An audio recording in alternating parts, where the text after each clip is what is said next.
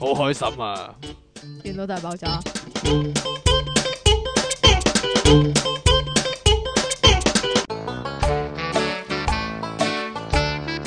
完全不明所以。有冇人睇過咧？呢個廣告佢哋會掉一個黃色嘅哈哈笑嘅波㗎，係啊，係呢個廣告係咩廣告咧？係通通便便啊噶。！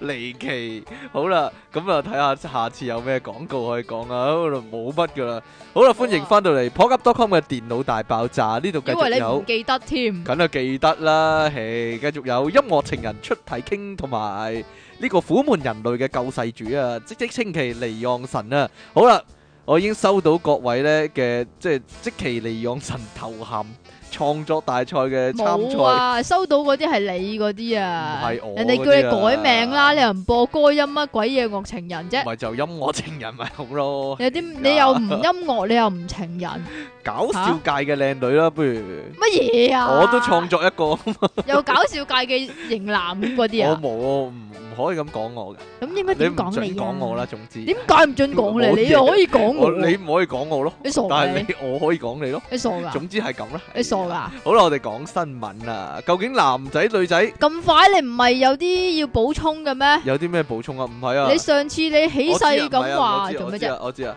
喺度喺度啊嘛。點解要嘅？咁樣噶，一定係啊！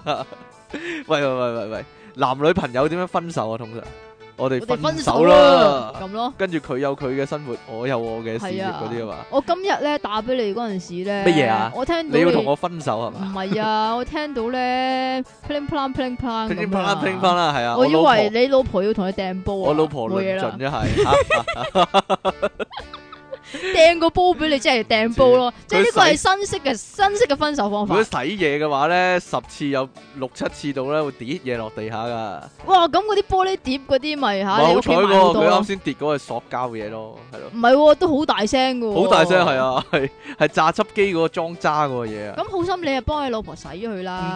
得唔得噶，一定唔得噶。呢咁啊個係存在價值嘅問題，係 存咩在即係存在意義嘅問題。即係又係嗰啲女人就一定要洗衫、煮飯、洗碗、係燙衫嗰啲咁我都啊。拖地啦，係咪先？你啊，淨係負責拖我有地拖地同埋抹窗咯。換貓換貓砂同埋，好哦，公平啊！呢個世界哦係啊咁嘅，係啊係啊係啊 你就做嗰啲關於屎嗰啲工作。啊！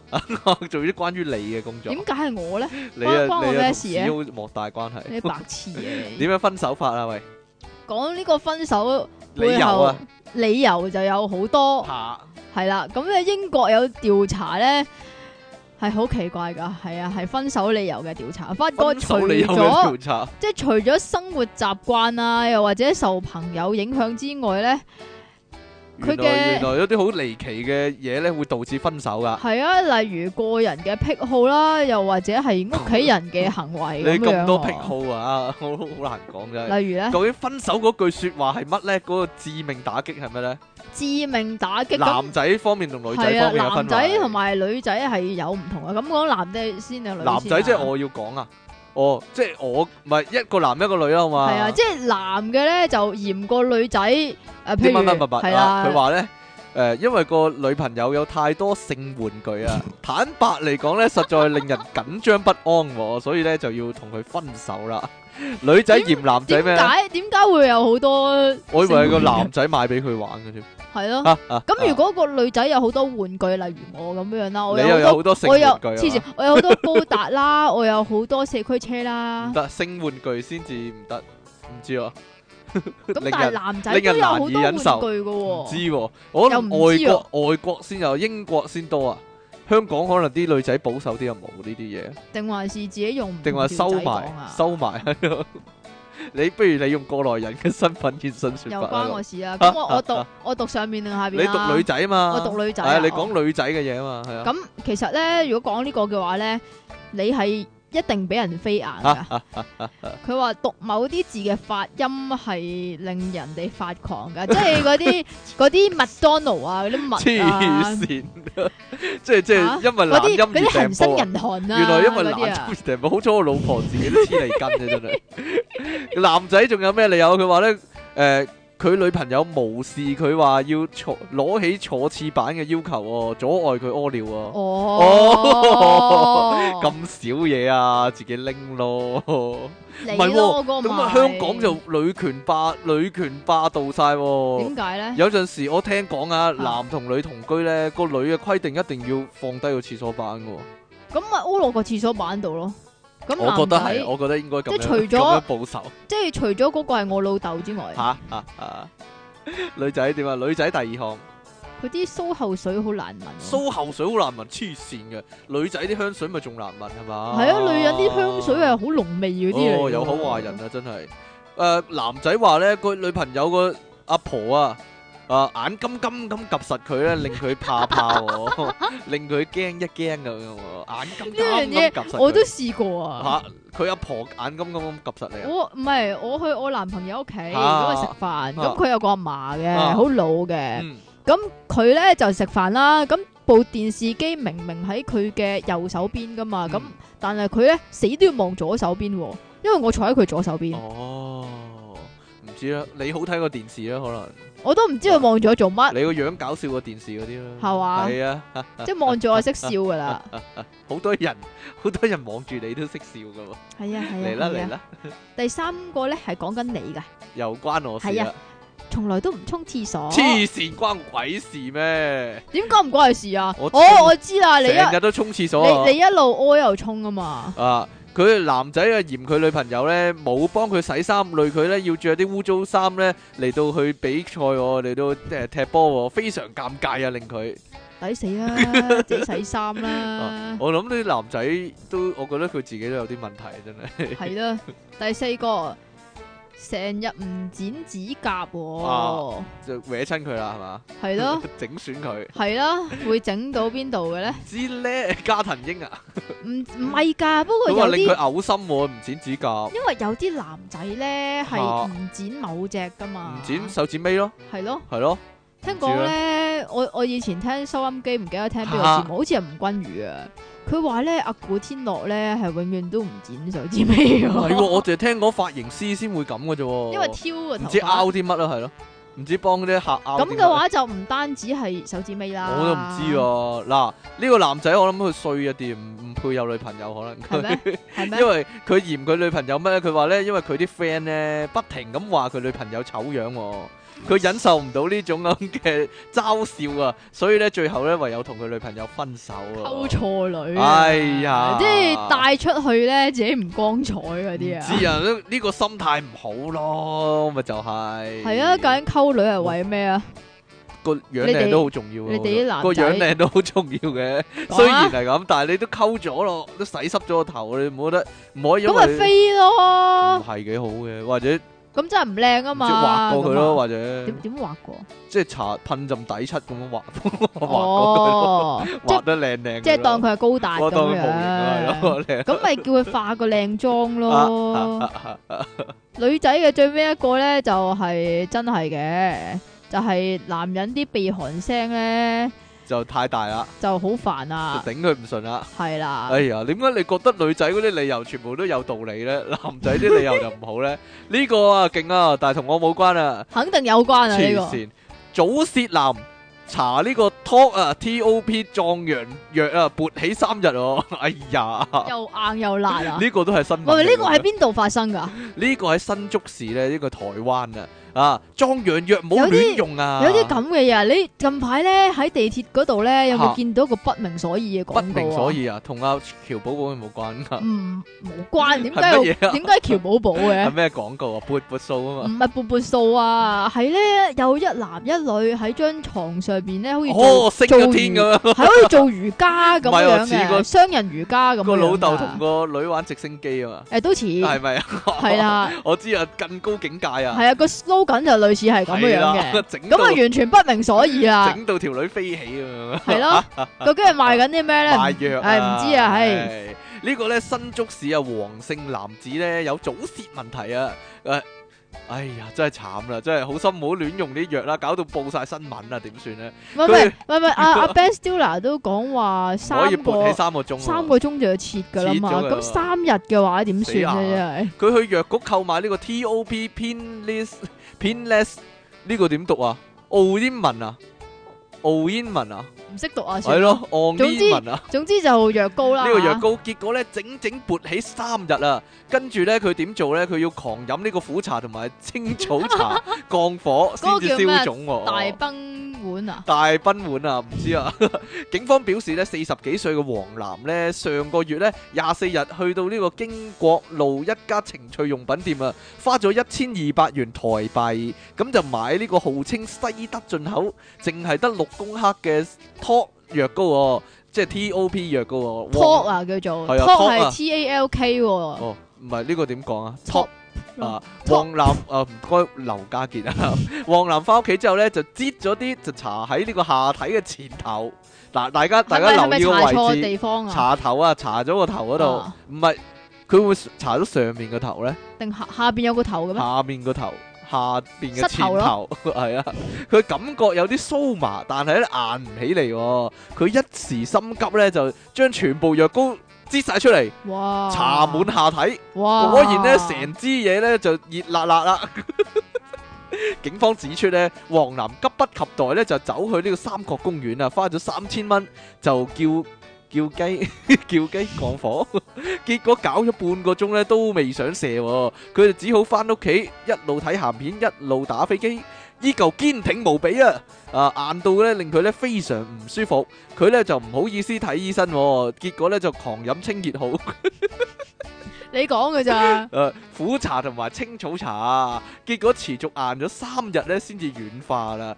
個 據了解佢咧，係咪其實搽咗肌肉硬化劑唔啊？知啊。據了解，黃藍後嚟咧越即諗越係即係激叮越叮嬲啊當嗰啲嚟㗎，唔知啊，整蠱專家嗰啲嚟係啊，叮當啊，佢懷疑自己買到假藥喎，咁啊唔嬲係到咩假啫好，明顯係真啦，唔係好明堅堅過喎，堅要成日堅啊！又堅挺無比係咪先？佢嬲到報警 啊，係啊，警察嚟到咧翻 就先。報警你嘅警，察嚟到係咯，可能佢驚啲警察同佢鬥槍啦。哦警察，嚟到咧就問咩事啊咩事報警啊！我查咗啲怪藥啊， 個硬到硬到飛起咁樣啦。警方將啲藥膏送驗，唔知佢哋有冇自己查下咧？ 發哦自現咧，己驗咯。發現咧含有呢個利度卡因同埋代布卡因成喂喂，唔分啊好。咁醫學得唔得哦啊？，佢話根本唔係進口貨，而係咧台製嘅劣質壯陽藥啊！警方咧於是乎翻去嗰個藥局度咧就捉咗嗰個負責人啊陳生啊，陳生就話咧呢個藥膏咧係兩個月前上網買嘅喎，咁啊結果咧佢都唔知係咩藥，咁就攞嚟賣俾人啊，咁啊可能佢咧賣賣呢啲咁嘅禁藥咧就要即係俾人拉坐監啦，係嘛？係啊，所以咧就大家睇住啊。唔好有呢個利度卡因同埋代布卡因成分嘅藥就唔好亂咁搽啦，知唔知啊？咁其他卡因咧其他卡因可能 可以搽啦。係嗯係？嘛？哇！但係好彩我未使要呢啲咁嘅藥膏啫。哦，你未使，你將來要啊！我買定俾你我唔知啊，好冇？ 唔使嘅。送送俾你做生日禮物好冇。我驚搽咗三日都落唔翻期喎，真係點算啊？啊啊啊啊啊！咁我揾我咪得咯，積咗佢咯。積咗支旗嘅，哦係啊，扯積咗支旗咁啊 嘅。，唔係扯啊哎呀！好啦，呢個咧就同你極壞有關係點㗎。解又關我事咧？樣樣都因為你娶咗老婆，你係會同你老婆一齊瞓覺噶。咁做咩啫？哦，我瞓覺啊，做咩啊？你想點得啊？啦得啦得啦得啦，我以為你講乾衣機有屎嗰個啊。唔係 啊，你睇唔到我做咗個符號嘅咩？係喎， 你講講埋啲嘢，啲聽眾完全唔知嘅真係。咪就係咯，你講嚟做咩咧？好啊咁咁奧地利咧最近咧有個研究咧就話，如果一男一女同床共枕嘅時候，咁唔理你究竟有冇發生啲咩事情啦有。冇搞嘢啊？喂，我講得好隱晦喎，你唔好咁咩好喎。啊，呢個男性嘅腦力啊， 即係腦嘅能力啊，會產生負面嘅影響。啊即係一齊瞓會蠢咗啊！係啊，一齊瞓同條女一齊瞓就會蠢咗 啊！聽講話啲女蠢先會同個男仔一齊瞓，原來原來條仔同 條女一齊瞓，個男仔會蠢咗噶，真係。係啊，即係話你哋啲男仔啊，欺騙啲女仔上床瞓覺咧，即係以為啲女仔好蠢咧，其實係但啲啲女仔會令到你蠢啊。係咪啊？ 係啊，咁呢個奧地利維也納大學嘅研究團隊呢，咁就對八 pair 未結婚冇子女嘅年輕嘅 couples 啦，咁就做研究對象嘅，咁就即係叫佢哋啊十晚就分床瞓，然之後十晚就一齊瞓咁樣，但係唔知嗰十晚會唔會情不自禁？唔知咧十晚喎、吓，啊或者唔喺床度咯，好多地方嘅，例如咧，又或者唔你瞓先知啦唔呢瞓啊唔知啲啦，你先知 啦。咁樣跟住咧就用呢啲監測嘅儀器啦，咁同埋睡眠日記咧，咁就分析佢哋嘅睡眠模式啊，咁樣啦。咁第二日咧就啊、嗯即係測試佢哋嘅思維敏捷度啊、認知能力咁樣夠㗎。唔夠搞笑啊咁樣啦，哈哈，咁應該係 check 你嘅 check 啫，你應啊該。咁研究咧就發現，如果個伴侶雙方啊吓冇發生過任何親親密嘅行為啊，但係相較比起分床瞓咧，咁同床共枕會擾亂咗伴侶間嘅睡眠模式啊，哦，你明唔明啊我明啦，即係話即係多數女都反瞓，係咩？唔知啊，或者會扯皮嗰扯啲，皮咁啊，令佢瞓得唔好咁啊嘛，係啊，咁樣咧。但係咧，就淨係得男性嘅思維嘅敏捷度會降低喎，咁啊對女性嚟講咧係冇效噶。咁研研究團隊咧仲表示咧，相比起男性同床共枕之後努力降低，女仔咧就唔會有不良反應喎，反而係更加精神，瞓得更加冧，係有睡眠品質添喎，好更加好明點顯係解咧？好明顯吸精大法啦呢啲， 即係你有睇《倩女幽魂》你就知啊，真係。有啲咁嘅嘢嘅咩我？鬼知咩？俾個俾 個俾個 echo 嚟啊！好耐冇嚟啊！鬼知咩？咁研究咧仲話咧呢、個同床共枕咧會對夢境產生影響噶。咁通常如果伴侶即係分床瞓嘅話咧，女仔就會認即係記得呢個夢境嘅內容啦。咁而男仔同床瞓咧，誒、不過要有附帶條件嘅，就係、搞完之後咧就會記得更加多嘅夢境內容咁啦。哦，使唔使 send 過去由零開始喺度講啊？呢單嘢要啊要啊， 係咪啊？但係啲人會話你唔認真嗰啲啊。哦，你唔認真啊，佢講。唉，係啦，我啊唉又關我事啊，江依基竟然見到有屎啊！耶魯大學咧要捉呢個掟屎人喎。但係掟喺個乾衣機裏唔邊啊知。啦， 九月起咧，係咪今年啊？美國名校唔知有冇啲聽眾嘅仔女啊，喺呢個耶魯大學薩布魯克學院啊嗰度讀定還是書啊。自己喺耶魯大學讀啦？可能就傳出咧，有人將呢個糞便咧放入呢個洗衣室嘅乾衣機嗰度即係其實咧嗱，ฝี呢喎，係樣咪想嘢，乾乾唔係個屎啊？ ฝี係污糟噶嘛，啊想洗乾淨佢，乾衣機啊，佢放喺佢哦可能想控乾整嗰嚿乾佢。嘢，係啦，因為太濕啦，佢覺得自己嗰啲太難啦。哦 哦，校方希望咧能夠捉到呢個惡作劇嘅人啦，惡作劇咧可能就係即期啦，同即關咩期，事啊？因為你係惡作劇嘅專家、整蠱專家嘛。呢、個掟屎人呢，過去一個月嚟呢，至少喺呢個薩布魯克學院嘅洗衣室犯案四次，屙咗四督喎佢。據了解呢，一個月四佢督係啊。咪飲醉酒，然之後以為有乾衣機係馬桶啊？我諗佢唔單止咁啊！據了解咧，除咗掟屎之外咧，佢仲掟入乾衣機嘅嘢咧，仲包括廚餘啦、尿液啦，好可能咧都係嗰個耶魯學生做嘅呢啲好事。校方指出咧，已經要求學生洗衣嘅時候咧，唔好離開洗衣室啦，免於咧俾人誒、呃污染咗嗰啲 嗰啲咁嘅衣物啊。至於遭污染嘅設施咧，就全部已經消毒清理完畢啦。目前咧校警就喺度進行調查，唔知使唔使無間道咧，即係卧底 卧底去呢個乾衣機嗰度。佢仲因為呢件事要修改呢個洗衣法添喎，係啊，就即係洗唔衫准嘅帶規屎定入去，唔准帶屎入去啦，唔准帶廚餘，咁死，啦，同埋唔准帶尿入去噶。咁死啦，咁我喺洗衫之前未屙淨，係啦，要點咧啊屙，乾晒先啊， 因為會 check 到啊，你個肚仲有啊咁樣啊。即係尤其是你又好易 check 啦，你一啊望就知道啊，佢個肚咁大，梗係有佢都係裏邊。啊好啦，澳洲咧有間公司咧啱你啊，啊唔係啱我喎、啱你啊，因為我去廁所要用廁紙啊嘛，但係其實你咧都要噶，係人去廁所都用廁紙唔啊。係啊，老你細唔使噶，點解啊呀？你唔使噶， 你唔使用佢打下個頭咁噶嘛，你就係愛嚟抹後邊嘅啫嘛。啊，咁有間公司咧最近咧澳洲啊就推出呢個廿二 K 黃金做嘅廁紙，但係你咧寫個 K 字，你啊走去讀嘅咧，咦係喎點 解？你真係你講埋啦 你，真係俾你激死啊真係。咁下一個係你噶嘛，唔好係啦下一個好啦係我噶好啦嘛。好啦好啦咁咧每每卷咧就賣，而好啦話喺黃金廁紙啊，每卷賣幾多啊？一百三十七點六九萬美元喎，即係幾多錢一億三千萬喎，台？唔係唔係唔係唔係唔係一千萬，四千萬台幣，咁咪即係一千萬港啊一千萬幣啊港紙啊，大咯。概一千萬港紙一卷嘅廁紙啊，嚇！有乜特別呢？啊佢廿二 K 黃金廿二做 K 㗎嘛黃金做噶，咁但係咧，嗰、個公司咧就目前咧就淨係生產咗一卷，一卷啊， 全球一卷啊。邊個用用以前呢講啲人好富貴呢，話呢，佢哋用用銀紙嚟抿屎啊咁樣啊，依家仲用黃金嚟抿屎添啊，直頭。即係我想問一樣嘢就係、咁你屙出嚟嗰啲已經係黃金嚟噶嘛？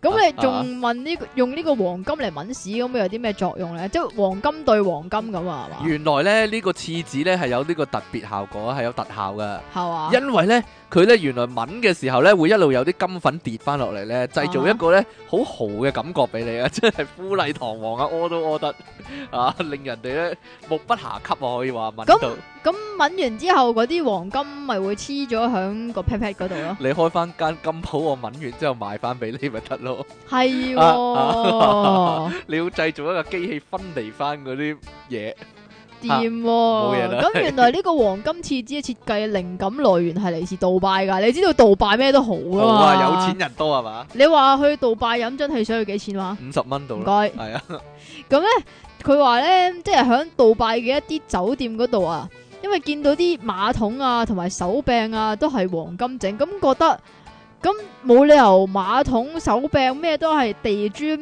牆壁咩都係黃金整，廁紙就係只不過係普通嘅廁紙啫嘛，係咪？咁啊，梗係都要黃金啦。咁所以咧就生產咗呢一卷嘅黃金廁紙啦。我有個擔心喎，會唔會硬掘掘㗎？黃金廁紙會梗係抿親唔個啊會 pat 啦，㗎？因為咧呢、個生產呢個廁紙嘅廁紙男強調咧，廿二 K 黃金紙巾就好似普通嘅衛生紙巾一樣，係有三層 噶，係保證用戶可以享有到最柔軟舒適嘅感受。我就係驚佢唔索水咧， 即係即係跣水啊， 即係揾唔到嘅，其實 係會唔會咧？真係好啦，呢、個穿越時空搭火車啊，有個人咧竟然攞個咧好奇怪嘅身份證出嚟喎，中國湖南長沙火車站，係咩有點一個解你唔順序讀嘅？因為你讀咗我嗰個嘛，哎呀， 我冇你咁冇，我冇你咁迷糊啊，真係係。嘛？啊！喺 check 飛嘅時候咧，竟然發現咗一張咧穿越時空嘅身份證喎、唔單止穿越時啊空，穿越咗幾個時空啊！真係， 當時有個男人咧準備進站啊，咁工作人員檢查嘅時候咧，感覺有異啊，仔細一睇咧，先至發現咧證件嘅主人咧，竟然就係大名鼎鼎嘅韋小寶啊！仲要係陳春版 嘅韋小陳寶春版。嘅韋小寶，當下就將嗰個男仔咧叫住，就然之後訓戒一番啊！查獲呢個韋小寶身份證嘅站務員陳生啊，表示咧佢睇到呢張證件嘅時候咧，幾乎眼都突埋啊！上面貼住韋小寶嘅劇照，仲記載咗呢個出生日期啦、住址啦、喂身份證嗰個字號等資訊。佢仲要嗰個住址係誒咩咩咩紫禁城啊內廷禁宮嗰啲嚟係喎啊，即即乍眼睇就冇乜分別嘅，同普通身份證，但係睇真呢，上面出生日期呢，竟然係一六五四年啊，清朝嘅時期啊， 十二月二十日，住址證明呢，就係呢個北京市東城區景山前街四號紫禁城敬事房喎， 就係呢個韋小寶嘅屋企啦。加上呢個惡搞用嘅身份證字號呢，令人睇咗呢，真係唔知好嬲定好笑啊！但係咧，為咗維持搭車嘅秩序咧，呢、個陳生咧，呢、個票務員啦、都係咧要同呢個男仔咧循例講翻呢個相關嘅法律，話俾俾佢聽唉唔咧好，咁正經得唔得啊？你用假證件咧就已經觸犯法例㗎啦，可以咧罰咧一千蚊人玩下民幣。啫同埋咧可能要坐十日監㗎。咁呢個男仔嚇到咧就即刻攞翻張真正嘅身份證出嚟，就話咧呢張假嘢咧上網買嘅啫，只係同你玩下嘅咪就啫。係玩啊，攞錯啫嘛，唔得嘅咩？所以你咪覺得呢啲冇所謂，你咪就係就中意惡作劇咯呢啲人。係咩？係咧。 好啦，咁我哋呢個可能細路仔行為啊嘛。 我哋今日電腦大爆炸第一一六集嘅主題呢，就係呢個細個以為細個嗰陣時以為啲乜乜物物啊，係啊。你你會以為啲咩咧？你講先啦。點解要我講先啊？ 我細個我我講真嘅，我細個就以為呢，幾乎每個人都打過石膏嘅。啊點解咧？因為電視，打石膏喎、我以為呢樣嘢好平常啊。咁點解要打石膏啊？我我就唔知點解啊！我就以為個個都要打石膏啊！因為因為因為電視咧嗰陣時睇電視劇咧，差唔多套套咧都有個人要打石膏啊！我就以為佢個個通常啲戲嗰啲林子祥嗰啲啊，我咧，唔知啊，佢唔、知俾阿譚詠麟玩完之後，跟知住就打親就，打石膏咁樣咯。係啊，係咯，咁我以為個個都要打石膏，好容易就要打石膏啊！我仲我仲唔試係過，啊我仲試過問我老豆咧，你有冇試過打石膏啊？咁樣，我跟住我老豆話猜過你啊，點會啫咁樣？ 因為但我係真係咧以為個個會以都會為啊咁樣樣咯。吓點樣嗰啊？個係一個冇咁樣凹落去咯，哦因為啲電影係咁樣樣噶 嘛，即係打完石膏要除嗰陣時點啫？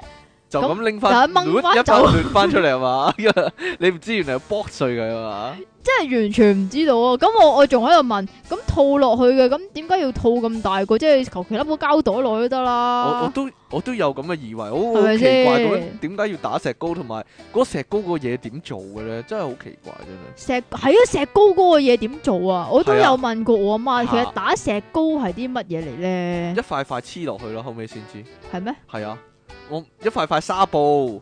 嚇哎！呀，算啦，唔講呢啲 啦，做乜要講呢啲啫？係我引你講呢啲咯。啊， 你有咩以為啊？咁你細個我以為啊，吓我，講我嗰個啊，你講你嗰個啊，你咁快啦，你啊呢個我我 我講過阿未啊咧媽唔？阿媽唔道理係啦，呢個我我阿媽講嘅，有啲咩咧就揾我阿媽啦。吓。咁因為嗱，我細個咧就食奶粉嘅。嗯咁原來除咗你可以食奶粉之外咧，仲可以食人奶嘅。吓，咁但係咧，我我嗰陣時冇呢個概念啊，咁我就唔知道人奶喺邊度食啦。咁然之後我阿媽咧自助就餐話，咯佢， 哈哈，阿媽話乜嘢啊？原來自助餐有呢樣嘢 鬼嗌知㗎。咩？咁我阿媽咧就話，原來咧就係喺女人嘅乳房嗰度嚟㗎。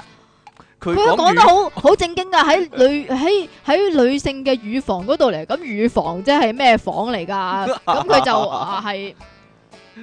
佢講一個字咪 得咯，波咪得咯，哎呀，嘿，咁細個嗰陣時冇你咁鹹濕噶嘛黐，線啊！咁好啦，咁另外有幾個問題咧就相隔而嚟啦。咁波有兩個啊 嘛，咁你嘴得一個噶啫嘛，嗯咁你咪淨係食得一邊咯，係咪先？啊？咁跟住我阿媽咧就話誒咁。咁要平衡翻噶嘛，食完左邊咪食右邊 咯，咁樣啊。哦，原來咁嘅。原來咁嘅，咁然之後我就問啦，啊咁但係人奶係咩味嘅咧？咁樣跟住我媽咧就指指住左邊嗰個奶味咁樣，奶味啊，奶味即係咩味咧？即係牛奶咁嘅味。咁點解唔食翻牛奶咧？咁好啦，問啦。咁右邊咧，跟住佢唔講奶啦，因為佢知奶嘢啊，佢話係搵啲奶味。我好似聽過一個版本咧，係一邊係朱古力味嘅喎，係咩？我另一有邊即即係我講過 另一邊啦，先係雲呢拿味嘅喎。即係總之我阿媽就亂咁噏咧，你明唔明 啊？阿媽可能可以提供一個更加真實嘅答案嘅，係點咧？係點咧？即係個嘴食緊左邊嘅時候， 右邊嗰個用隻手嚟揸咯。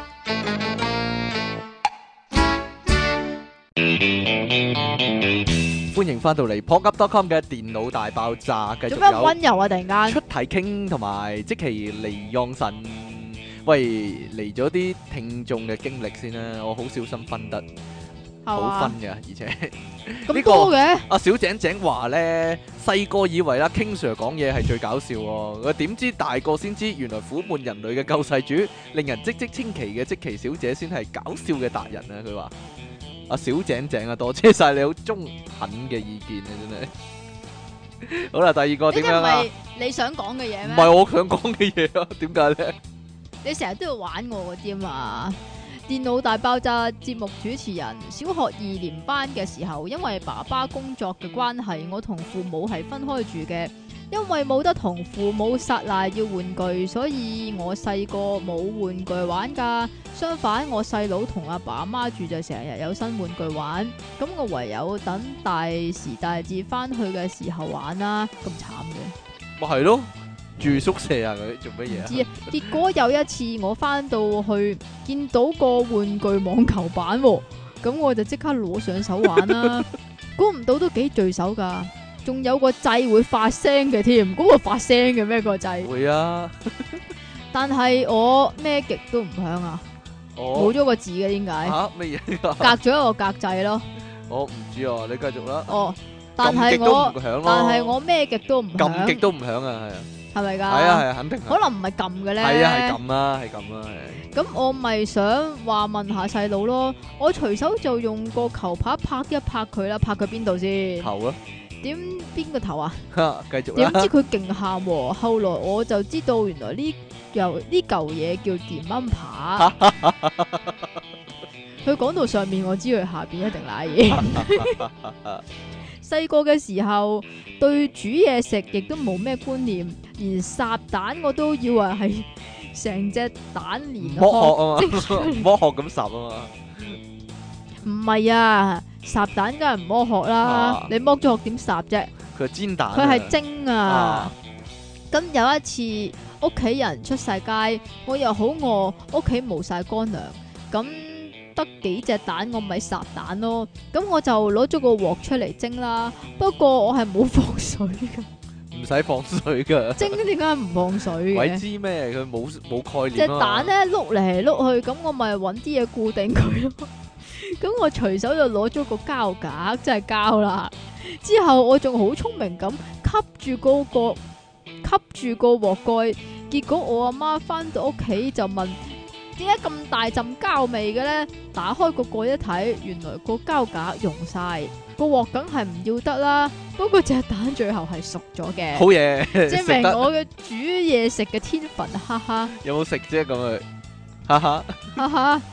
有一次我做緊日式餐廳嘅侍應，有個小朋友想飲波子汽水，個阿媽就話飲唔到啊，個雪櫃壞咗啊！我呆咗一呆，點解我都唔知個雪櫃壞咗呢？正當我想問阿頭嘅時候，個阿媽向我打一打眼色，佢話：你問下個哥哥係咪？唔知個小朋友係唔係以為間間餐廳個雪櫃都係壞嘅呢？成日洗爛嘢嘅小朋友馬高。我記得我媽都講過呢啲類似嘅嘢即係唔想俾你飲嗰陣時，個雪櫃壞咗就個雪櫃壞咗啊。嘛。 係咯，冇咁啊，你冇呢樣嘢啊嘛。咁你咪會要，你咪會同阿媽講，咁我要唔凍啊，嚇咁 咯，好簡單啫或嘛。者同阿媽講，我好簡單啫，我識整雪櫃啊咁樣咯。套電腦大爆炸主持人，我細細個以為啲玩具會好似 Toy Story 咁，等到間屋冇晒人，啲玩具就會自己識走嚟走去。係咪我都睇有。係咪睇 Toy Story 所以我睇以為咁啊 Toy Story 之前已經有咁諗噶啦，有幾次試過扮瞓覺，諗住去去及佢哋啦，點知未仆到佢哋就瞓着咗咯。另外細細個嗰陣仲會以為馬路真係老虎口， 馬路真係老虎個口嚟噶。麻煩講完之後出體傾幫我補上哈哈哈啦，哈哈哈！嗰度好鬆弛嘅紅相。冇嘅字啊，係嗰度好鬆弛，紅 上嗰度好鬆弛，邊度啊？唔知咧。你諗啊，你又諗啊？苦悶人類嘅救世主，即即稱其離岸神，同從來冇播過音樂嘅音樂情人出體傾，你哋好。講起細個嗰啲錯誤觀念，最震撼都係男女之別。男女之別，男女有乜分別呢？細細個以為男人同女人嘅分別就只有外表、衣着同聲線上嘅不同。我嘅概念係男人有剛陽嘅外表，會着褲，聲線較沉；女人有柔美嘅外表，着裙，聲線較高。咁即係又係遇到我就呢、個觀念就即刻打破嗰啲係嘛好正常嘅諗法，我覺得呢個吓。係直到幾歲時震撼我心靈嘅事發生啦。事源係一個 B B 女隨街小便，俾我唔小心搖到，發肯現定唔係唔小心啦。哎呀，咁細個就唔係唔小心，發現個 B B 女係冇姑姑噶。我嗰一刻心諗，哎呀，B B 女好慘啊，天生就有缺殘陷。廢咗，上主啊，他真的很可憐，希望你眷顧他的下半生，讓這個沒有姑姑的 B B 女快樂健康地成長。長大了，看過那些成人動作片，才發現原來女人是天生沒有姑姑的。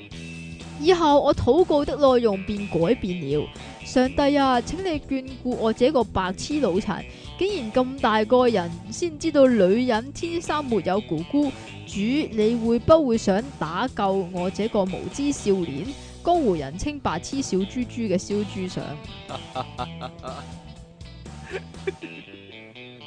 呢個朕啊喂，朕細個真係以為風眼係有隻眼喺上面，就好似曾積奇咁， 亦好天真咁以為跟住街霸動畫《龍珠》做就出到波動拳同龜氣功波。最後呢個唔止死僆仔，連啲白痴大人都以為圖書館內可以周圍跑、玩、食嘢同講電話、影相、瞓覺、大聲傾偈，真係食屎啦！ 哈哈！仲有冇啊？仲有啊，仲有兩個啊？係啊係啊係啊係啊係啊係啊細個以為電視劇係 live 咁直播㗎，有一次有音樂係我兒時住嘅地方，我即刻落去睇，但發現冇人。之後諗，可能我落去太慢，佢哋走晒啦。我諗都係㗎啦，仲有啊，細個以為私家車有自動導航系統，每次去到路口架車就會着綠燈嘅，唔係唔係，就會亮綠色燈啊！我之後先知道，原來嗰個係指揮燈。哎呢細個個都以為係喎單車真係用電行 嘅，呢個我都有以為啊，因你以為電我單車係用電唔行？係啊，誒、燈號嗰個問題係啊，我都係啊，我都係咁諗㗎。因為咧嗰陣時咧，我舅父咧，即係依家都係啦嚇嗯佢係揸的士噶嘛。嚇又或者我嗰啲姨丈啊，嗰啲都有揸車噶嘛，但係唔知點解係我老豆唔揸車嘅啫。嗯。咁咧就有陣時都會坐佢車嘅。咁我係好中意睇佢哋揸車吓，噶。咁但係咧，阿爸阿媽咧又唔俾我坐前面，好鬼衰嗰啲啦。嗯，咁我唯有喺後面及佢啦。咁跟住我就及到，好奇怪噶。如果咧佢咧去到一眼即係紅綠燈前面啦，咁咪停咗，咁就會聽到嗒嗒嗒嗒嗒嗒咁樣嘅聲噶嘛。咁原來咧就係你轉左定係轉右啊？嗯，咁跟住咧我就會問啦，吓佢又知你轉右嘅，係啊，架車又知你轉左嘅，我都有咁咯諗啊，佢啊，因為咧，誒望真咧，佢個面板度咧有個誒左箭嘴同右箭嘴咧，盞燈會斬下斬下，我係啊諗咦架車自自己知道要轉咩方向啊，係啊我，好耐先至知啦，原來係個司機自己撳嘅真係，原來要要剔高個係咯，啊掣如㗎果你自己着嘛。同埋唔着會唔唔撳錯咗唔撳嘅話會犯法嘅，哈哈，係啊嘛， 打燈咁號我又一我定要打細燈個號噶嘛，我細個又冇諗呢樣嘢喎。你冇諗呢樣嘢啊，但係啊係我我再淨睇係起嚟咧，淨係我再睇，咪跟住咪俾人玩咯，哦，咪、念力用念力嚟控制嗰啲咯，啊，念力控制啊嘛，做乜啫？個釘書機冇咗粒釘做啊嘛。咩喎？嗰陣時好興呢樣嘢噶嘛，係啊，係細個以為啲差人一定係好人咯，你有冇咁諗噶？ 細個以為啲警察一定係好人咯，哈哈，大個都係咁諗嘅我。係咩？係啊，我係我係出體傾啊，大家記住啊，各位係咩阿 Sir，係 咯。你喂你你細個已經下邊覺下得邊唔係啲差人唔係好人嚟噶啦，梗唔係啦，梗係大個先覺得啦，哦即係但係咁樣嘅，係，細個咧以為差人咧係一定捉賊嘅，嗯咁點知原來扶阿婆過馬路嗰啲都係差人嘅責任嚟嘅。扶阿婆過馬 路，我覺得佢冇冇責任去扶阿婆過馬路梗唔係啊啦。咁如果有個差人咁見到有個阿婆，咁佢行路行得好慢，又或者佢係盲嘅，咁你作為一個差人，咁差人係好人嚟噶嘛，咁都要扶佢過馬路啊嘛，嗯係咪先？咁你咁中意扮阿婆，你下次喺啲阿 Sir 面前扮阿婆啦，你傻啊， 俾佢測身份證啊！睇下佢會唔會扶下你啊？我我我大個先知咧，原來咧啲差人係負責噴胡椒噴霧噶啦。我係我咯我諗緊啲細路仔會唔會諗，會唔會以為咧啲差人係專係負責噴胡椒噴霧咧？係啦，點解咧唔？知咧係。仲有哎呀講埋個車喎先啦。好啊！你講。埋個車嗰個先啦。咁細細個咧就會聽到，哎呀死啦，會唔會有牛肉乾咧咁樣噶嘛？係啊， 咁原來咧就係、警察抄牌，咁就會有一張其實係罰款嚟㗎嘛告票啊告係啊票啦。咁但係細個你聽到牛肉乾我以為食得嗰啲咯，係咯，咪以係咯為食得嗰啲咯。咁然之後咧就會問：咦，啲差人咁好請你食牛肉乾 啊？咁咯，啊咁你揸車個親戚就會好 嬲啦。我細個都以為個抄牌嗰啲牛肉乾係真係牛肉乾嗰啲牛肉乾係㗎咯，係啊，我仲諗會唔會攝咗塊牛肉乾喺嗰個擋風玻璃嗰度咧？咁咪污糟咗咯，哎呀，咁咪有嗰啲牛肉乾嗰啲汁咯，係咪啊？我我係擔心塊牛肉乾污糟，你擔心架車污糟嘅你。 因為我因為我中意車啊嘛，我由車啊嗰、個嗰個角度嚟出發啊嘛，我我細個以為咧麥當勞入面咧麥麥當勞入面咧真係有個麥當勞叔叔嘅，我仲以為但係個點知好多姐姐啊嘛。嚇、我仲以為麥當勞叔叔咧一定係喺入面整緊漢堡包啊，同埋炸緊薯條啊，係咯。你冇咁諗啊！ 你有冇咁諗啊？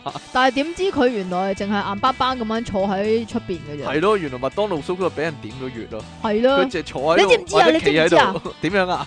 細個嗰陣時咧，去泰國嘅麥當勞啊，嗯佢、會佢會同你做薩瓦迪卡個手勢嚇咯，嚇嚇嚇啊啊硬框框嗰個定係真嗰個啊？硬框框嗰個啦，噶硬框嗰個做緊薩瓦迪卡個指個個手勢啊！係啊，仲仲有啊，仲有啊點啊！我細個有一段時間咧，知道咧生日會嗰個麥當勞叔叔咧係假噶，即係係唐人扮， 即係係華人扮 嘅麥當勞叔叔。我仲諗會唔會咧喺美國咧有一個真正嘅麥當勞叔叔啊？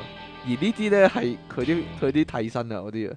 講完啦，冇嘢啦， 算啦，唔好提唔好糾纏喺麥當勞叔叔呢度咁耐，仲有以為麥當勞啲乜嘢啊？冇嘢啦。有點樣啊啊，麥當勞咧，你以不過呢個係我細個發生嘅事嚟嘅。嗯麥當勞以前啲波波唔知點解係好似一個吉咁樣樣㗎。嚇唔知點樣咧，用用個用個飲管穿住嘅咧，係啊，你係啊記唔記得係啊啊？我記得。但係依家冇咗呢樣嘢噶啊嘛，系啊，咦點解咧？因為俾你咩啊玩爆晒啊！ 唔係啊，我會覺得嗰啲波係咪特製噶？啊可以咁講嘅都， 你話係點整㗎？鬼知咩？哎呀， 點整噶？揾揾揾有冇人做過麥當勞？可唔可以解開啊？即但係係點解點解依家冇咗嗰樣嘢因嘅？為個呢個手藝係咪失傳咗啦哎哎呀呀， 好啦， 我細個以為咧嗰啲肥佬咧，如果好大個肚腩咧，係因為佢哋有咗 B B 嘅。哦，我依家都咁樣成日問候我男朋友㗎。哦，問埋你阿爸啦，係咪有咗 B B 啊？咁樣啊？使唔使問埋你啊幾個月大？我冇喎，係嘛係咯，我俾有我睇下，格仔餅啦，嗱，六格喺 度，八格喺下低啊！喂，哈哈哈哈哈！不過呢個我我我可能我個人嘅問題啊，我細個以為咧嗰咁啲你會唔會以為男人肥啲嗰啲男人有奶飲 啊？你又想去飲下啲要啊？要戴奶罩啊，我以為啲男係啊仔係啊，肥你啲你阿媽講㗎嘛？啊啊，係咯，所以阿媽對啲仔女影響幾大啊啦。 係仔咧以啊，為啲乜，以為啲物咧就係阿媽亂咁噏啊！即係你問翻阿媽阿媽， 我都係亂噏嘅啫咁樣啊。係係咯，啦，你阿媽有冇咁老實咧？算冇吧嘢啦啦，。算啦。我老豆咪又係嗰啲咯。你老豆好正經噶嘛？我老唔係啊，但係我老豆對我都影響深遠啦，啊。因為佢成日講嗰啲愛因斯坦嗰啲嘢噶嘛，咁你有冇受你老豆影響咧？以為全世界啲男人都係坐喺度屙尿啊？冇啊，冇嘢啦。哎呀，好細個咧，我我細咪就係好奇怪咯，因點解為你會知道男仔係企喺度屙尿？因為你因為望我親你去，老豆都係坐。因為我幼稚園嗰陣時去廁所，啲男仔係企喺度屙尿噶嘛，嗯係、全部男仔都係企喺度屙尿噶嘛，嗯咁我咪覺得我老豆奇怪咯，算啦冇嘢啦，其實如果你有少少推理嘅能力嘅話咧。啊嘅結論推咗你咧，應一該就係下，你老豆其實係女人嚟嘅，哦 嚇哦。嚇 冇嘢啦。我我細個以為咧，啲漫畫書嗰啲漫畫咧，嗰啲公仔啊咧係機器畫嘅，點點樣即係啤出嚟？啤出嚟或者印出嚟，唔咁係印人出嚟唔㗎，係人手畫嘅咁。係印出嚟㗎。我我知道係印出嚟， 我好難講，即係話由冇到有都係印出嚟啊！即係話咧，咁冇係印冇出經嚟過㗎。人手畫呢個過程啊，即係即係例如説咧，咁點解會有個漫畫家？我即係好似電影咁樣。啊我細個唔知有漫畫家呢樣嘢咯，就係點解會唔知㗎？嗱我細我個睇星細細個已經知道有藤子 F 不二雄㗎點咯解啊喎。咁奇怪？我細個嗱，我細個睇叮當，嚇我見到每一格都咁圓嘅叮當個頭，你知唔知我啊？就諗一定唔係人手畫嘅，冇理由你知唔咁知啊圓噶嚇。我老豆咧係可以徒手畫出一個完美嘅圓形出嚟㗎。你知唔知點解啊？點解咧？因為佢係教數學㗎。啊，我諗呢呢呢對呢段對話咧，喺我哋相處三年以嚟咧，我起碼講無我起數碼次啊聽過二十次啊，真係你低人仔啊，真係有陣時我以為即其係一個錄音機嚟，真係好啦，係嘛？啊啊啊啊啊！你你有冇咁諗過？我細個以為真係有機械人嘅，真係有假卡通片嘅入面嗰啲機械人唔係啊，係真係有㗎。啊，嚇點樣咧？咪嗰啲機械臂。唔係啊，你做嗰動啲咗， 嚟啊嚟啊嚟啊嚟啊，poking 啊嘛，嘢嘢嘢，你做動作俾我睇，有鬼用咩？有個 cam 影住你啊家陣，各位聽眾攞攞條線駁去個 mon 度啊，係啊係啊啊你，做啊你做啊，玩具嗰啲機械人 啊，梗係有啦，我但係我細個以為啊，真係好似高達咁有個人坐喺入面揸機機械人嗰啲啊，揸雞揸機揸械雞 人，啊！係啊揸雞啊，揸機械人啊嘛，你有冇咁即係諗你啊？細個以為真係有高達啦，有機動警察啦，類似嗰啲啊，機動警察真實啲啊。不過我細係啊我嗰陣時已經唔細個啦，機動警察嗰陣時係咯，算啦 算啦咁。係啊，機動警察係我細個啊嘅，我細個都以為真係有戲入面嗰啲太空船嘅，係啊唔，係真係有嘅咩？嗯誒、我諗冇啩。唔係 啊，穿梭機嗰啲啊，穿梭機梗係有啦，但係有冇會唔會有《星空奇遇記》嗰啲太空船啊？我細個以為係嗰種太空船，啲人上太空啊，就係、咁樣啊。我細個會覺得嗰啲全部都係 UFO 咯，哦，你即係細我啊我已經歸類咗嗰啲係 UFO 啦。嗯我淨係覺得人嗰啲即係所謂太空船，又或者係上太空嗰啲咧，應該一定係火箭係咁，係啦，一係火箭，一係一穿係梭穿機。啊梭機。咁咁、但係咧，唔知點解呢個係咪謬誤定還是係乜嘢嘢咧？係咩嘢咧？我覺得穿梭機同飛機係冇分別㗎。誒、呃都某程度都可以嘅，係 啊，唔係佢落翻嚟大氣層嗰陣時，佢都要飛一段路嘅啫，係啊，係咁嘅咩？唉，但你係熟啲啊呢哦，算啲，啦咁， 但係佢整個物料唔同咯，同埋上太空嗰下要承受到個衝力咯，誒啲係嘛？普通飛機梗係唔得啦，係嘛？同埋細個嗰陣時啊，嚇，因為呢個電影咧真係影響深遠㗎。嗯你有冇睇過一個電影咧？就係、嗯有架的士啊，嚇，佢唔知點樣咧鏟上咗棟樓嗰度咧。哦，嗰套係咪咩咩開戲心啊開心鬼嗰啲唉咧？係你嘛哦專睇呢啲嘅真係，做乜喎？你果然係黃百鳴嘅 fans 唔。係啊？ 點樣？啊？ 你以為啲的士可以鏟上個樓係嘛？係啊，跟住咧，因為我舅父係揸的士噶嘛，我嗯你記就得我有叫佢鏟我有上樓啊唔係啊，我有叫佢啊，誒、可唔可以喺喺我屋企門口停啊？咁但係佢以為佢佢以為話係喺我屋企嗰棟樓個門口嗰度停，跟住佢話嗰度唔停得車噶喎，咁啊嗰度車入唔到去噶嘛，咁樣樣咯。吓、你話你話唔係啊？我叫你喺窗門嗰度走入嚟啊，咁樣啊。 好啦，講下啲男女之事啦。細個嘅時候以為，我細個以為咧，男仔同女仔一齊瞓啊，就會有 B B 嘅，係啊。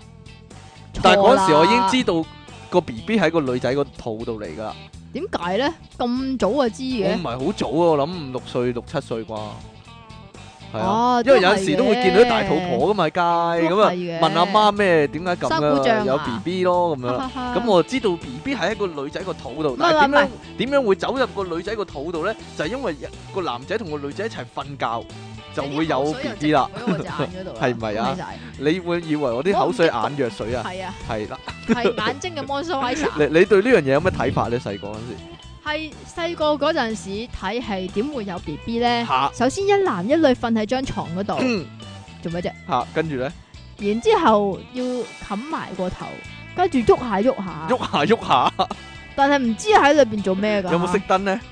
誒唔使熄燈得㗎哦但係啲燈唔知點解要紅紅地 㗎。係啊，唔係我我大個先至知咧，原來呢啲全部錯嘅，多數男嘅咧都係中意開燈㗎。咦，係㗎？點解鬼啊嘅？知咩？你可唔可以睇住啊解釋啊？睇住啊嘛，唉要睇住㗎，即唔係係係咪驚揾唔到出路唔啊？知啊，有冇有冇有冇聽過另一個講法咧？就係咧，一男仔同女仔要錫啊，錫咗就會有啦，有 BB 又或者啦诶、呃一男一女，嚇诶、一齊出街，一齊出十二街點之後先翻屋企就會有，就會有咗。係嘛？係啊哎呀，咁邊個講法先啱咧？啊，真係真仲有係冇耐人其他尋味。我我聽過另一個仔細啲咯。吓就係錫之餘咧，如果個女仔飲咗男仔一啲口水嘅話咧，吞咗少少咧就會有咗咯，飲啊，飲咗吞咗係啊，唔知點解咧。 原來男女仔吞乜嘢都唔會有咗嘅，係啦。係咩？係咧，好啦，乜咁嘢男都吞得唔係唔係唔可以係話咁男仔咧，男仔點樣啊？點解男仔點都唔會有咗噶啦係嘛。係咯，點解男仔點都唔會有咗唔知咧？啊咁其實男仔喺呢個有 B B 嘅過程嚟講係可有可無 我都有咁諗過嘅㗎，喎，係咪啊？哦係咯，我諗過點解一定要一男一女先有 B B 應該咧？媽媽獨立生我出嚟㗎嘛？係咯，個男咁仔點解有乜要有貢爸爸咧？男仔有乜貢獻咧？你知唔知即係啲媽媽會點講啊？點講啊？搵錢咯， 哦，唔係啊，點？啊？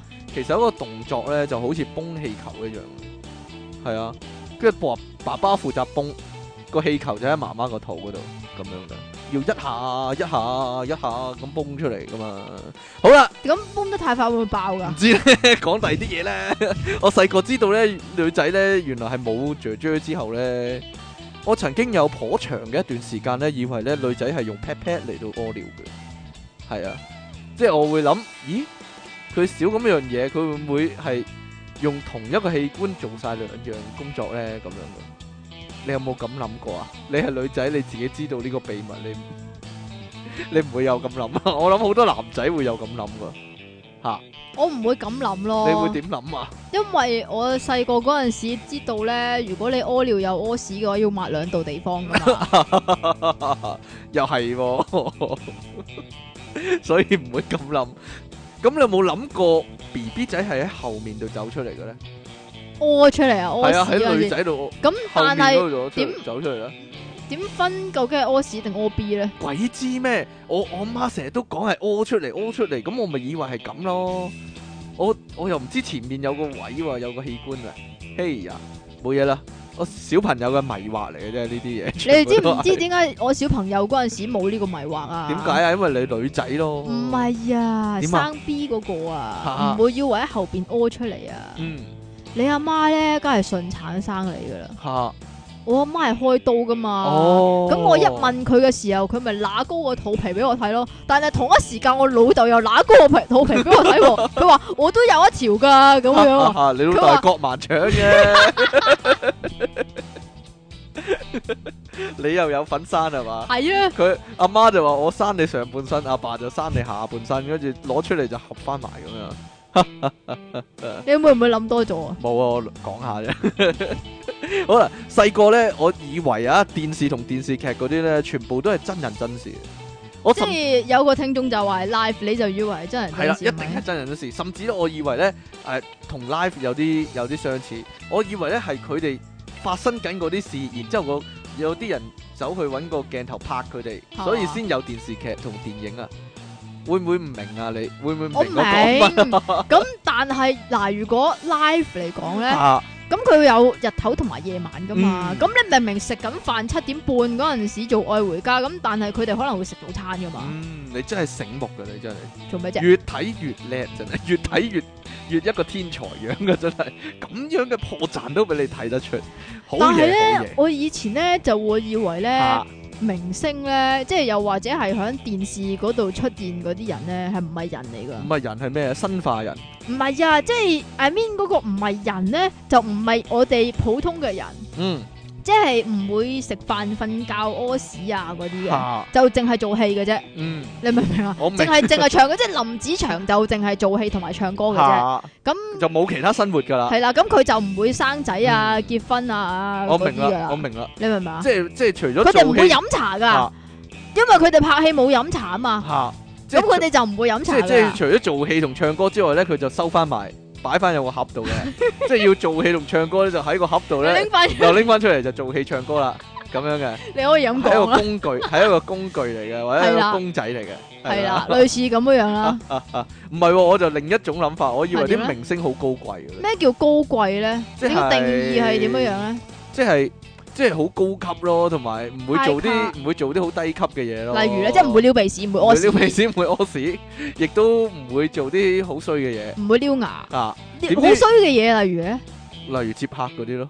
咩叫接客啊接？客哎呀，我唔知道嗰啲我唔喎，知，點解後要尾接大客個嘅？先知原來啲明星 啊，專接客㗎，唔係係點啊？你都好講難講嘅，你傳講聞傳聞嚟嘅你啫。講啊，呢啲係傳聞嚟嘅啫，嘛冇啲咁嘅事嘅，實際上係係嘛？係啊真係好高貴嘅，係啦。好啦，呢個人真係衰啊！你乜啊嘢細細個就開始諗呢啲嘢哎嘅，呀，我細個以為啊，如果咧屙嘢嗰陣時咧屙屎嗰陣時咧又屙啦，唔小心跌咗落廁所咧，就會衝咗出大海啊！你有冇咁諗過啊？吓我細個咧就以為咁樣樣嘅嚇。咁因為咧，我阿爸阿媽咧刷牙咧，嗯，啊唔係講唔係係刷牙刷牙，定係去廁所啊？唔係刷牙先啦。好啦講，刷牙咧就刷得好大力嘅。嗯，咁咧嗰支牙刷咧就會變形咁樣樣啦，即係啡晒開嚟啊！嚇，你明唔明我嗰明個？啊，我明啊，開花啊嘛，開晒花啲啊，可以咁講啦。啊，咁然之後咧，細個嗰陣時咧，我老豆咧就會有一個動作叫洗水渠，嗯，洗水渠，洗水渠，洗洗水渠水，渠。係係啊，咁洗水渠用啲咩工具咧？就係用牙刷仲係，用開花牙刷係啊，就係用開花牙刷啦。啊。講完，同以為有乜關啊？ 咁哎呀，你咪自己諗埋落去咯。咁我咪就係以為佢用自己嗰隻牙刷嚟到去刷水渠咯。啊哎呀，咁你冇諗過跌咗落廁所啲嘢會點樣呢？鼻水沖去啊。其實細個嗰陣時唱呢首歌咧，就一定諗起廁所啦。唔係係啊，乜嘢？啊？就諗起只雀仔好慘啊！點解要鼻水沖去咧？嗰啲鼻水流鼻水嗰啲鼻水嘛，冇嘢啦。 講你講雀仔有冇講動物啊？係啊，我細個真係以為呢啲貓一定會搲人㗎。係啊，你只喵啊？唔係我只喵啊，我嗰時冇養貓啊。係？咩？因為我媽咧曾經咧講過咧，見我喺街度見到只貓，我想走埋摸佢，我媽話：你唔好啊，走埋去啊，佢搲你啊咁樣啊。但係我細個嗰陣時係咁嘅喎，我老豆都係啦啊，即係佢永遠都唔會俾我掂呢啲嘢噶嘛嗯，。咁嚇咁有冇導致你以為逢貓必會搲人咧，冇喎，同埋一定會搲你咧？冇喎，我有一段時間係咁諗嘅，你咁乖嘅，我好乖啊，我你咁信聽晒媽媽話信晒我嘅，媽，我以為好驚啲貓喎，我以為啲貓一定會搲人噶，係咯，冇嘢咯。我我細個又以為咧啲鹽蛇咧一定會捐入去人啲耳仔度㗎。你真係受你阿媽影你有冇響諗太過呢大。你有冇有冇阿烏婆啊？冇啩？ 冇啩？ 你你細個以為有阿烏婆啊？阿啊有拐子佬啊，阿烏婆啊嗰啲啊嘛，唉呢啲唔講啊，但講係個過晒問啦題係我細個以為阿烏婆同烏鴉係有關㗎。吓，講真㗎， 我細個以為同林子祥有關嘅啫，冇嘢啦。我我諗我我細個哈哈 哈哈咁叻嘅你，我細個以為咧阿烏婆咧嘅真正講法係烏鴉婆啊，哈哈。咁點解你阿媽會講咗阿烏我婆？唔知咧， 有陣時啲人中意講調轉㗎嘛，點鬼知但係啫？我有問過我阿媽咧，阿烏婆係咩樣？係咩樣㗎？一個阿烏咁嘅樣咯，係咪咁講啊？你阿媽？可唔可以俾啲創意有啲想像力但係咧？你阿媽點講咧？吓？你阿媽點講啊？好，佢話好似白雪公主裏邊個巫婆咁。 你知白雪公主巫婆咩樣咩？咁細個睇過噶嘛？係呀，好多唔同樣㗎。白雪公主入面嘅巫婆係咩？係耶。 你有冇真係以為有聖誕老人同埋雪人啊？聖誕老人咯，真係以為有聖有誕聖老人，誕老人，但係係咪咧獨一無二？誒、即係派禮物嗰、個啊，係嗰同埋個捐煙通啊，，係啊啊，咁咪所以咪以為聖誕老人一定要捐煙通咯。咁喂我冇煙通噶嘛，哎佢呀，所以我咪冇禮物咯，哦，好簡單啫，掛條孖煙通喺窗口咪得咯。我我細個以為聖冇孖誕煙通㗎啊聖誕老人真係一個老人嚟嘅，咁佢係一個老人我啊，諗我冇錯呢樣嘢。 嗰個老人仲要係聖誕嘅添，仲仲有啊，以為啲雪人理人嘅，係喎， 佢聖誕啊嘛，即係啊誕家佬咁樣啊嘛，個名叫係咪啊？咁啊聖誕老人啊嘛，係啊。啊我明 啦，係咪係咪捉係咪講得中啊？唉，真係理解你啊！我我我 ờ, 以為真係有啲雪人咧，曉得誒，即係行嚟行去有生命咁樣噶，你有冇但咁係有套諗戲過啊係咁樣，係啊，好似雪人回來了啊，嗰套係叫嘛，卡通好片慘嚟啊啊嘛，嗰個，因為融咗啊嘛，最係啊，好尾 用融咗啊嘛，咪就係咯，我所以香港冇咯，你放心啦，今年迪迪尼咪有呢套咯，係咩？嗰套卡通咪呢套咯，咪係咩講呢樣嘢咯，係係啊咩，個雪人啊嘛，係啊。好係啊慘㗎，好慘啊，融咗啊，係啊， 仲有啊，呢個你有冇諗過啊？我細個以為咧，真係有啲好巨型嘅昆蟲啊，即係成即隻係狗大咁型曱甴啊，成隻狗咁大嘅螞蟻，同埋係咯，成成隻誒大笨象咁大嘅誒曱甴咁樣啊喺非洲，點解一定要係非洲我嘅唔咧？知啊，我感覺上係咪因為我睇咗奪寶奇兵咧？啊，可能我睇咗奪寶奇兵之後先有咁諗法啊，唔係，有啲好巨型嘅物體啦，總之。我以前都會有咁諗嘅。吓巨型昆但蟲，係咧，我就會覺得係響嗰啲嗯古代啊，古嗰代地啲方蠻荒時代啊，咁呢個真嗰啲，嘅，真噶，因為恐龍時代啲蜻蜓咧，成個人咁大噶嘛，真㗎？真噶，係啊，你知唔知點解啊？點解咧？因為我細細個就睇恐龍書啊咯，哦，細細個就睇恐龍書啊同埋仲有啊，我細細個咧就睇《人體的地圖》啊，啊啊 啊，所以你知道周同埋，唉，冇嘢啦。做咩啫？ 唉我我覺得咧，巨型曱甴應該喺你床下底啊， 冇嘢啦。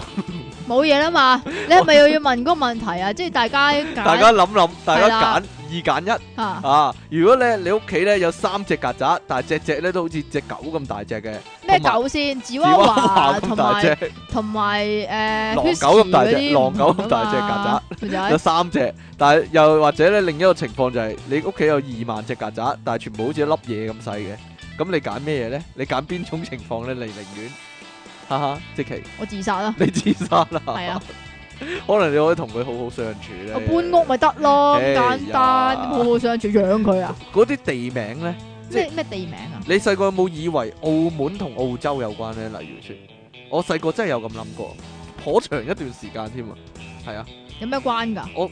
一樣有澳字咯，咁奧地利咧，奧地係啦，嗱澳洲同奧地利我又唔識分噶，例如巴基斯坦同巴勒斯坦你識唔識分啊啦，吓咁我細個又冇咁深喎，算數啦，新聞會講噶嘛，係啊，同埋呢啲地方究竟喺咩位置咧，我又唔係好知喎，咁係唔係好知嘅？即係你會你會聽到嗰啲名就係啊呢個就係即係嗰個咯，嗰個咪即係呢個咯，係咪咁啊？但但但但係但就算升咗中學之後咧，Australia 同 Austria 我都唔識分 噶，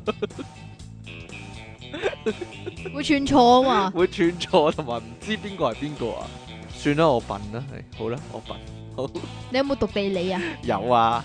咁你咪永遠都領攞零分咯，唔係，我攞個 E 噶，有一分，係啊，攞個 E 啊？係啊，我淨係科你阿地理，我淨係科地理已經等於你成個會考啦 食。屎啊！好啦， 我細個以為咧 戴眼鏡好型啊，點解戴眼鏡好型啊因為？我老豆戴眼鏡，我老豆夠戴眼鏡咯，有咩咁型啫？知咯，好似好有型不咁，好過咁啊，點樣？啊？我以為咧，依家覺得戴大眼鏡好文啊，講完啦，你講埋先啦。 點解好萌啊？誒，好個鼻好啊萌，好啦，好個鼻好文啦，點樣啊你？即係咧細個咧，因為誒嗰啲幼稚園咧，周圍嗰啲家長咧，啲阿媽咧，同埋啲阿爸咧，都好我阿媽阿爸嘅樣嘅。嚇咁但係有即係接觸過咧，嗰啲阿爸阿媽嗰啲樣咧，好老噶嘛。咁我係啊就係會啊話係啊係啊！係咪真係你阿媽嚟㗎？咁咯，我都有呢個疑問㗎，有陣時喂，啲好直接咁話係啊。咁老嘅，你係啊婆啊嗰啲，啲同學啲阿嫲阿爸阿媽咧好鬼老個樣，唔係知啊。點解會同埋咁嘅咧？同埋你有冇覺得唔係戴眼鏡嗰啲就唔係老豆啊？誒、都冇，冇，有冇覺但得係有你須就係你老豆唔係咯，我老豆冇鬚㗎，嚇？即係老豆個樣就一定係戴眼鏡，方方正正咁樣就係老豆，嗯，一定係着恤衫嘅咁樣嗯。會你會咁諗啊？都冇咁諗。因為你老豆唔着恤唔我着哦老恤豆衫唔着嘅，恤衫係啦，但係就戴眼 鏡。戴眼鏡係啦，冇唔知咧，可能可能你咧有個老豆嘅形象啊，好根深蒂固啊，可以話 係。係嘛？係啦，所以仲要如果唔坐喺度屙尿咧，就一定唔係老豆啦。好啦，你講啊，唔關我 事啊！細個，我細個以為我細個以為真係有老夫子同大番薯嘅，又哦真係個有世界拍戲都上拍埋出嚟咁添，啊係仲有仲有動畫啊 嘛，山之老夫子嗰啲啊嘛，好好睇我以為真係有呢個㗎人噶。啊，不過算啦，我我有一段時間都以為咧，真係有東邪西毒嘅。好啦，係歷史人物嚟咯， 我以為係，但係原來唔係咯。好啦，即係大番薯嗰啲都係歷史人物但 嚟。係大番薯可能真係歷史人物嚟噶。你想講呢、個？ 咪咪講講埋呢啲先啦，係好啦，點啊？你細個係咪都以為咁啊？有天堂有地獄。有天，堂有地獄啊！細個以為梗係有啦，中間仲有層煉獄嘅添。你太深啦。係啊，我好深㗎，因為我個人係好 deep 㗎嘛。係啊，唔係你好知多唔人知知點解啊？呢樣樣嘢我知道老細係因為我細個已經係天主教下啊嘛，呢個係我小學嗰陣時發生嘅。係咁啲樣唔小係幾好學嘅咧，修女話俾你知咯，點解叫唔係幾好嘅即係修唔女應啊？該灌輸呢啲你自己都唔肯定有定冇嘅嘢啊嘛。係啊，啲細路又啲細路又笨咯，又唔識諗喎，即係當咗係真咁點算咧？真係有啊，即係以前誒嗰啲嗯叫咩咧？早早哎呀，唔早會唔係早會啊，朝頭早上聖堂嗰啲啊咧，我知，啊，係朝頭早上聖堂，啊咁修女就會講下啲古仔啊，唱下歌仔我知啊，咁樣樣噶嘛，咁就講過呢樣嘢啊。咁每逢五月同埋十月咧，就要念聖母經啊嘅。你你應該有讀過，你知㗎，我冇啊，冇啲咁嘅事，冇咩？冇啊，冇咁嚴你唔謹啊，我嗰時係哦，啊，咁跟住咧就會講誒點解要咁樣做咧？咁原來咧喺天堂同埋地獄中間咧，仲有層叫做煉獄嘅噃。咁煉獄嗰啲人咧，就係因為佢哋犯咗罪，但係啲罪咧就唔係即係殺人放火嗰啲咁大嘅，所以佢哋咧就唔使落地獄。咁但係又未到上天堂咁好人喎、咁所以咧就喺煉獄嗰度啦，就要洗滌佢嘅罪孽啦，啊即係嗰啲好輕嗰啲點樣罪洗孽啦法啊？咁點樣洗法咧？咁佢哋用眼淚嚟沖涼喎，哦，好浪漫啊，以淚洗面啊，可以話唔係洗面啊，沖涼沖啊，涼啊。即係佢哋要即係懺懺悔啊，明唔明啊，我明。啦，唉咁跟住，就要洗乾淨自己個身體，咁先至可以上天堂。但我曾經都驚過地獄呢樣嘢梗係驚啦，喎，以十為八層有㗎嘛， 啊，以為有啊嘛，係咯，行樓梯跟都住行死啦，十八層係咪先？係啊嘛，冇 lift 搭得實，咁辛苦嚟講，係咩？係咧。 跟住咧，天堂就喺天空上面，係咪啊？係啊。係啊，咁但係咧，我會問咧，咁天空上面係宇宙喎，有星星㗎喎，咁嚇，即係邊度啊？咁咯，哈哈，咁點答你咧？個修女冇啊，個修點女答啫？知唔以對，天上面咯，係 啊，知咁唔啊以，對啊嘛，天答你啊，唔到啊上面啊，見唔見到啊？咁咯，啊貓啊，係啊。油 貓猫啊，細個有冇硬性嘅諗法咧？係啲貓一定係食魚啊，同埋啲骨一定係食骨頭，唔係骨啲啲狗係啲狗啊，一定係食骨頭啊，狗係食骨係食狗係食骨骨頭，係食狗哦貓頭，係食魚，咁貓係啊真係食魚嘅，但係原來唔啲係啊，啲狗係唔食骨頭嘅咯，都啃死。仲有，啊，貓係食老鼠啊嘛，貓係食老鼠係啊，有諗過啊，係睬咯，你都傻啊啲貓。但係原來貓係玩死啲老鼠嘅啫嘛，嗯，養咗貓之後就知咧，原來貓係食貓糧嘅咯，狗係食狗糧嘅咯。冇啦，完啦，跟就係咁住啦，。 係啦，個古仔就係去到呢度啦。即係如果有冇人養狗，就會以為啊，我食雞翼咁食剩啲骨頭，咪俾只狗食係咯咯，咁啊咁啲狗咁點食骨頭咧？咬咯，咬碎佢咯。知啦，即係磨成骨粉咁樣啊！唉，真係。咪吞咯，咬碎佢咪啪咁樣咯。同埋我細個咧，以為咧嗰啲女仔咧實係好乖咯，係咯。但係識咗即期之後就知，唉 原來係錯嘅，真係。 原來當年嘅認知係錯嘅，真係。唉，你咁大個先知 啊，你成三十幾四十歲人先知啊，係吓、你認知障礙啊你？出體傾送出任意門一度喎，好嘢喎！咩叫任意門啊？任意門，咦？點講啊？啊？咦？哆啦 A 夢入面嗰道門叫咩門啊？誒，係咪係咪我勾咗啊？係咯，係啦，任意係門咯，係我任嘅咩？唔係除嘅咩？隨意門定任意門都得嘅，係啊。好啦，即期你都係通常都係中意西門啊，好嗰啲嘢小 門啊吹雪啊嘛。時光機一步啊，即期送出啊，係 啊，時光寄出一步。誒，送多樣啦，送多樣啦，今次我印多咗一份新聞啊，有冇人想 要啊？印多咗嘅新聞一份啊！白痴我我讀咗先啊，係啊！你讀即其利用哎呀一早黐咗根爆炸私人相，跟嘅，因為個神字嘅第一韻啊嘛，新神神得得係實夠啊！神神神實啊嘛，如果個根字就壓翻個新字啊嘛，唔得啊，唔得啊，搞錯啊！完全啊唔我得，問翻我，我問翻我中文老師咁算樣啦壓得唔得唔得先？得呢個係唔符合新思嘅規則㗎。繼續出體傾招積奇，希你哋上集講話一心二用啊嘛，計我話高難度最高嘅啊難度最高嘅呢點解呢嘅？哦難度最高嘅呢就一定係忍緊屎嘅時候放屁啦。仲要好有節制咁放出嚟，一不小心可能連屎都放埋出嚟啊嘛，係咪心急人上？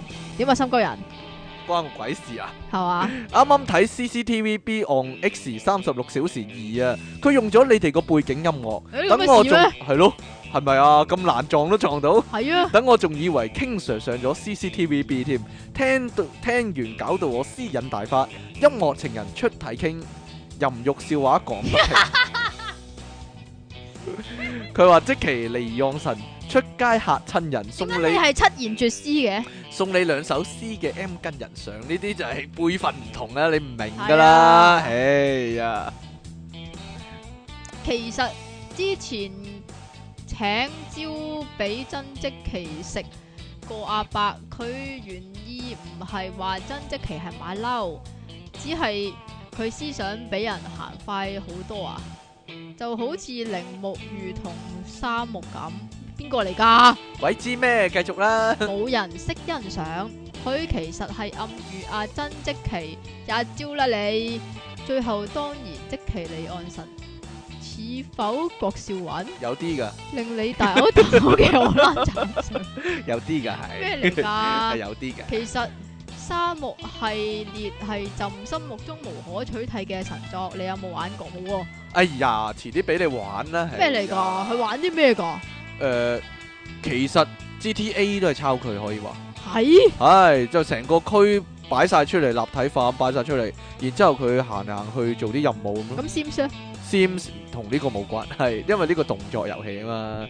好啦，親愛的電腦大爆炸節目主持人，你哋好，一心二用，即其利用神可以一路跳傻仔舞，一路打救嗰啲苦悶嘅人類，算唔算啊？新執人上 喎、係咩嚟㗎？唔知呢？點解你咁嘅眼神望住我呢？你話咧？唔知呢？一路聽電腦大爆炸，一路撩耳，聽到曾積奇搞爛嘅笑一笑，手就爭啲督穿耳膜，真係積淇離岸神爛 g 累死人，又係令你大口大口嘅荷蘭橙上，佢一佢一個禮拜會 send 幾多樣嘢俾你呢？佢仲要自己私人 send 俾我，你係收唔到噶。聽說某節目的主持人被聽眾批評不夠認真，朕話接受唔到呢個節目風格就咪聽咯笨。仲有即其離讓神聖誕食鴨神，令你大嘔特嘔的荷蘭餐相， 點解啊？好好好好呢個私好有私人喎、呢、個人好好私潮啊真係。跟住下個禮拜冇信你啊！ 有啊，佢就係俾你講一講啊，係咁俾我啊，真係係嘛係咧。好啦，咁我哋繼續預告咧。咦，今個月尾我哋要搞呢個聽眾聚會咯喎。係。啦，啊，等我出翻個活動 app 先 啊。咁詳情就睇翻 Facebook 啦。冇錯啦，我哋照慣例係唔收錢嘅， 啊，除非紙皮收我錢啦，咁我收翻啲錢啦。好啦，咁啊，咁啊，會唔會你會唔會遊靈同大爆炸一齊搞咧？我唔知你啊，你決定啦呢啲哎嘢。呀！呢啲好嘢頭你痛，話我事啊，好難好難，，我唔係幾想咧，由令啲聽眾咧睇即係見好好認真、好正經咁樣樣喎，睇見啊跟住轉頭又爛 get 喎，我 一秒鐘之內轉變咗做電腦大爆炸模式咁嘅罩技啊，真係係咯，以後唔聽， 以後以後以後由令啲嘢唔信噶啦，咁佢哋咁唔係搞笑就唔可以啲嘢係全部都流噶嘛，係嘛？嗯，但係你嗰啲係啊咯點，解我啲係咧？因為你搞親笑啲嘢多數都係流噶，點除咗你解阿啊？爸去廁所嗰單，即係即係我阿爸嗰啲搞笑嘢係真，我阿媽嗰啲搞笑嘢係假嘅咁啊！ 即係我阿媽就假搞笑，唔知啊，真你心交係咯，嚇，係咪呢個問題啊？你係鬼咪知想講？鬼知咩？好我哋啦，有冇下個禮拜嘅預告啊？下個禮拜有咩預告啊？啊你知唔知啊？我我知啊，有個白痴啊 咧，俾錯題目 啊嘛，係啊，有個白痴咧講，講係好上咗一個題目，係，啦，上集之後咧就搭車喎，咁啊講好咗啦，啊我哋下個禮拜講啲咩好咧？啊，不如講唔記得咗啲咩最大鑊啦，咁啊，跟住一轉個頭翻屋企，一個屈尾十翻到屋企啊出鋪啦，跟住咦點解個題目唔同咗嘅？即係大鑊啦，唔係有人唔記得咗但唔喎，記得咗呢樣最大鑊哦啊！唉我哋下集嘅題目咧就係咧，如果你唔記得咗啲乜嘢嘅話咧，就最大鑊啊哎啦。咪通常都係嗰啲老婆嗰啲咩結婚紀念日嗰啲啊，啊嘛咩咩初吻紀念啊，拖手紀念啊。我諗我預告啊，嗱，即其實講呢啲啊，點啊？即係屙完唔記得吻嗰啲啊。我都冇咁講過。你實講呢啲啦，廁所怪，好啦，下個禮拜再見啦。